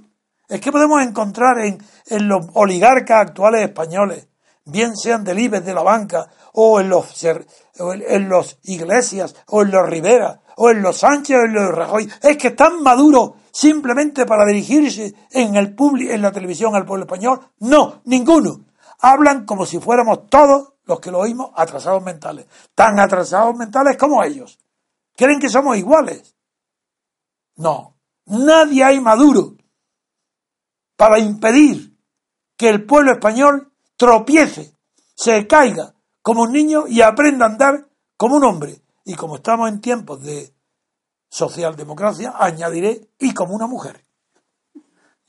hay dos mujeres escuchándome y no quiero que me corran a gorrazos por machista. Porque sí, porque es claro, es que estoy tan. me repugna tanto el empleo del femenino cuando no hay lugar, que es que es tan ridículo, tan ridículo, es tan absurdo. El neutro es neutro y te asignan los dos géneros. Y existe en el español como norma corriente, eso es lo corriente. Lo excepcional es que se diga ciudadano y ciudadana. ¿Pero qué estás diciendo, idiota? ¿Por qué pierdes el tiempo a añadir otra palabra que no es necesaria? Compañero y compañera. Es que te estás dirigiendo a alguien que no sea compañero si es mujer. Pero no ves que tú estás discriminando al, nombrar a los dos. Estás diciendo, cuidado, que yo no soy machista. Pero ¿no, ¿no veis que es ridículo por completo quien cae en esa demagogia barata, absurda e irracional? No, respetemos el idioma español, que es más valioso que la demagogia de hablar de géneros cuando no viene a cuento. Porque es que no viene a cuento hablar de género. El pueblo no está a la altura, yo digo, el pueblo no está a la altura nunca. Pero dejémosle que lo intente. Eh, y yo la pregunta es ¿qué hago? ¿Es que hay alternativa que esté a la altura? ¿A mejor altura que el pueblo? ¿Dónde está? La dictadura no. No hay nadie maduro para ello. ¿Y la oligarquía? Que nos mande esta oligarquía, ¿dónde está la altura? ¿Dónde están los puntos de vista? ¿Dónde están los intelectuales? Las universidades. Pues dejemos que el pueblo esté a la baja altura con la que ha de empezar la conquista de la libertad. Pero que empiece, que tenga valor. Yo no pido altura intelectual ninguna. Le pido que no tenga miedo. Que diga ya basta a que estemos gobernados por los antiguos franquistas y los nuevos franquistas. Pues no veis que Pablo Iglesias es un fascista. Es que no lo veis, que es exactamente igual que Felipe González cuando nació. Que son excrescencias de la falange y de la dictadura. Pero no veis que los que vienen del Partido Comunista, que no saben lo que es, han estado militando como ilusos. Eso viene a darnos ahora qué. No, levantémonos de verdad, como hombres y mujeres maduros. Ahora no tengo más remedio que decir hombres y mujeres maduros. No digo maduros y maduras. Porque el, el masculino, maduros, rige cuando hay dos géneros distintos antes. Se dice maduro. No digo, no digo maduras y maduras. Bien, estos son ejemplos que hago gramaticales para ver lo ridículo que es distinguir los géneros en cuestiones donde no hay que distinguirlos. En fin. Otra pregunta. Muy bien. La siguiente pregunta, don Antonio, es de nuestro oyente Alejandro. Desde que conocí, gracias a usted, que el único país en el que existe democracia es Estados Unidos, me pregunto lo siguiente. ¿Qué relación existe entre el hecho de que Estados Unidos sea la única democracia existente en el mundo y el hecho de que, sea la primera potencia mundial? O dicho de otro modo, ¿es Estados Unidos la primera potencia mundial gracias a que previamente es una democracia? Gracias. De ninguna manera, le digo que no. No hay relación ninguna. Si Estados Unidos es hoy la primera potencia mundial, no es gracias a que su sistema interno de gobierno sea una democracia. No, no, no, no. Hoy es una potencia mundial como defensa.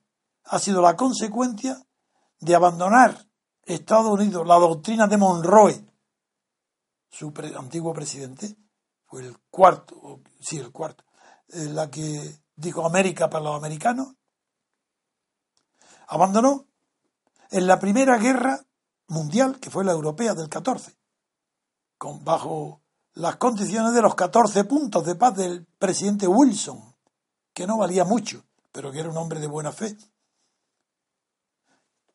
Es decir, se ha convertido en una potencia mundial gracias a Alemania. Es Alemania la que ha hecho de Estados Unidos la primera potencia del mundo.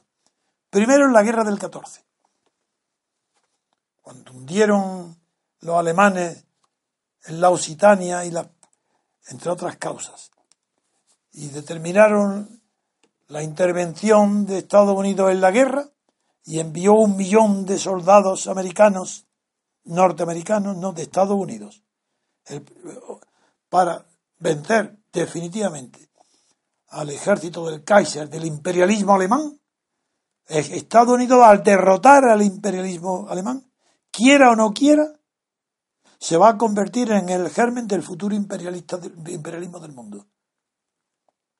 La primera guerra europea del 14 fue como una especie de ensayo general en el camino hacia la conquista del imperio del mundo por Estados Unidos. Del mismo modo que se considera que la revolución de 1905, sí, aquella de Rusia, la que participó Trotsky, fue el ensayo general de la Revolución Rusa del 17, la de Lenin. Así también, yo considero que la intervención militar de Estados Unidos en la guerra del 14 y en la paz de Versalles contra Alemania fue, primero, la causa del armamento, del auge de que se convirtiera Estados Unidos, la industria armamentística, en la primera fuente de producción y económica del país. Luego, la batalla contra los submarinos y la etcétera, etcétera, que es conocido, no voy a entrar en la historia. Pero luego, la participación, justo lo que he hablado antes, el ataque de, a, Japón y la entrada de, de Estados Unidos a petición de Inglaterra, de la insistencia de Churchill, que convence a Roosevelt de que entre en la guerra para invadir Europa continental y derrotar a Hitler, otra causa alemana, termina por fraguar las piedras de la construcción del imperio de Estados Unidos actual. Es Alemania, el imperialismo alemán, primero el del Kaiser, luego el de Hitler, los que forjan la creación del imperialismo americano, no la democracia, a pesar de la democracia, en contra de los ideales de la democracia. Se crea el imperialismo americano a causa de la derrota del imperialismo alemán. Y claro, decía Wellington que no hay una tristeza mayor que el de la victoria.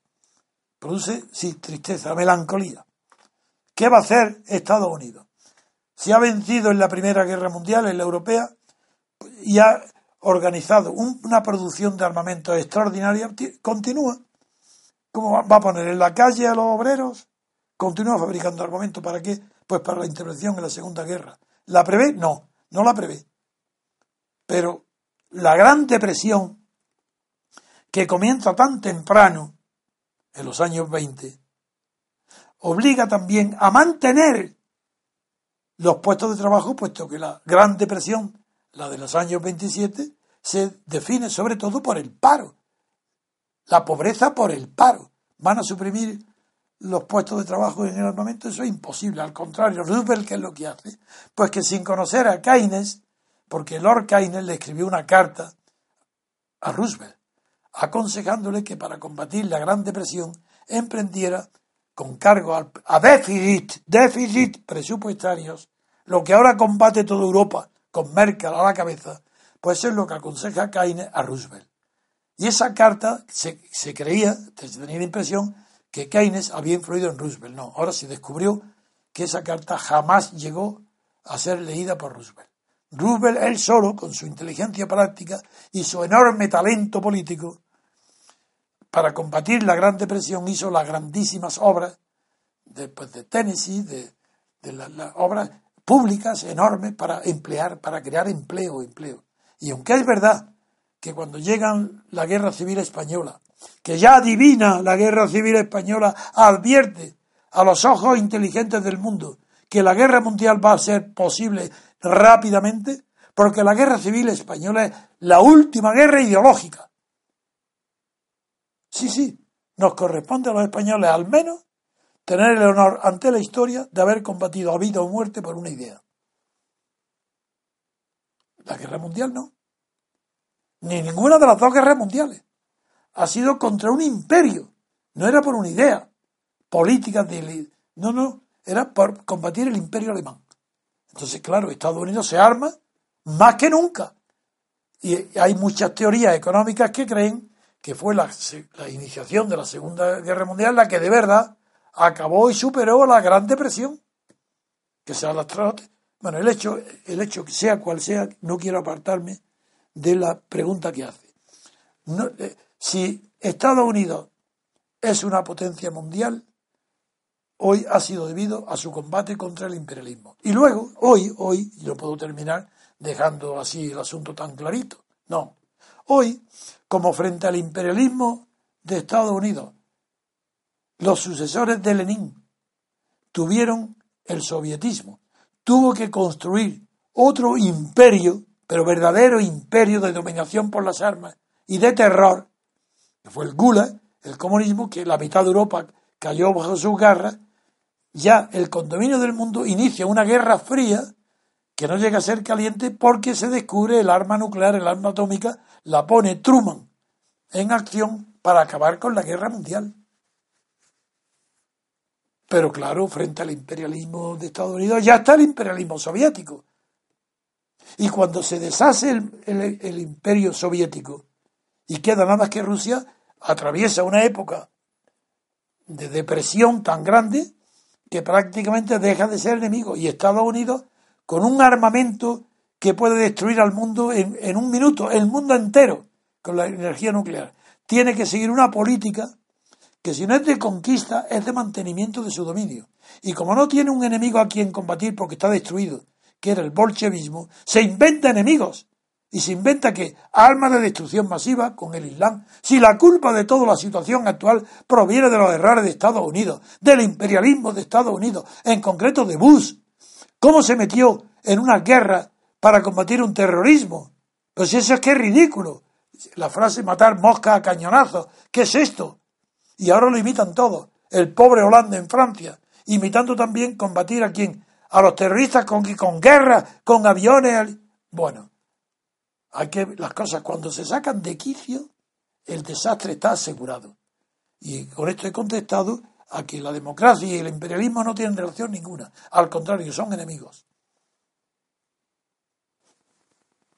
La siguiente pregunta, don Antonio, ya es la última del día 5 de, de febrero. Pues con ella terminamos. Muy bien. Es de nuestro oyente Sergio Rodríguez Gomera. Saludos, don Antonio, colaboradores y repúblicos. Mi pregunta es la siguiente.